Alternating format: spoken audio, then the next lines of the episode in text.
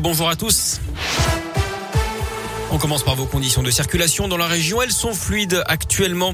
À la une dans la région, le réflexe salvateur d'une fillette de 7 ans en Haute-Loire. D'après le progrès, elle a prévenu ses parents hier alors que le détecteur de fumée était en train de retentir chez les voisins.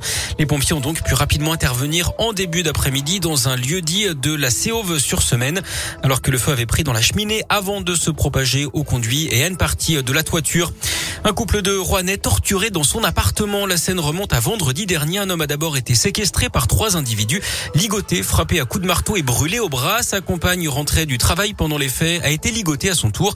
Munis d'une arme de poing, les malfaiteurs ont fini par mettre la main sur 3000 euros en liquide avant de prendre la fuite. Notez que la victime était déjà connue des services de police. Une enquête a été ouverte. Le Covid n'est pas encore derrière nous, loin s'en faut. D'après Olivier Véran, un plateau haut du pic Omicron pourrait être atteint dans quelques jours.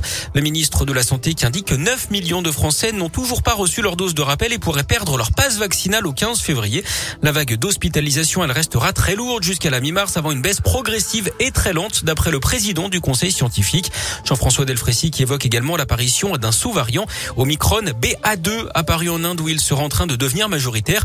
Il serait au moins aussi transmissible Omicron, mais pas plus dangereux, peut-être même moins, d'après Olivier Véran, qui juge possible d'être recontaminé par ce sous-variant après avoir eu le Covid avec Omicron.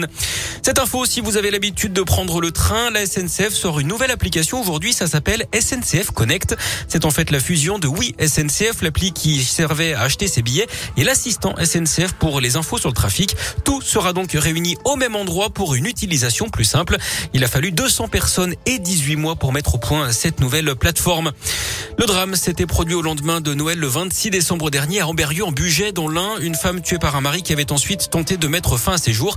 D'après le progrès, le pronostic vital du suspect n'est plus engagé mais il ne serait pas en état de s'exprimer. L'homme avait également tiré à la carabine à plomb sur son fils venu porter secours à sa mère. Une bousculade mortelle hier soir en marge du match entre les Comores et le Cameroun, pays hôte de la Coupe d'Afrique des Nations. Au moins huit morts, dont un enfant et une cinquantaine de blessés près du stade de la capitale camerounaise. Le mouvement de foule bousque, bousculade donc aurait eu lieu au moment du contrôle du pass sanitaire à l'entrée du stade. En tennis, Rafael Nadal qualifié pour les demi-finales de l'Open d'Australie. L'Espagnol a battu le Canadien Chapovalov en 5-7 et plus de 4 heures de jeu ce matin. Et puis en fin de matinée, on suivra également Gaël Monfils face à l'Italien Matteo Berrettini. Du handball, les Bleus se sont rapprochés des demi-finales de l'Euro hier après leur victoire face au Monténégro 36 à 27. Un nul pourrait suffire face au Danemark. Le match se jouera demain à partir de 20h30. Et puis en cyclisme, des nouvelles rassurantes. Degan Bernal, le Colombien vainqueur du Tour en 2019 est victime d'un grave accident hier à l'entraînement. Il a percuté à l'arrière d'un bus avec son vélo. Il souffrait de plusieurs fractures. Il a été opéré avec succès. Intervention neurochirurgicale. Merci beaucoup.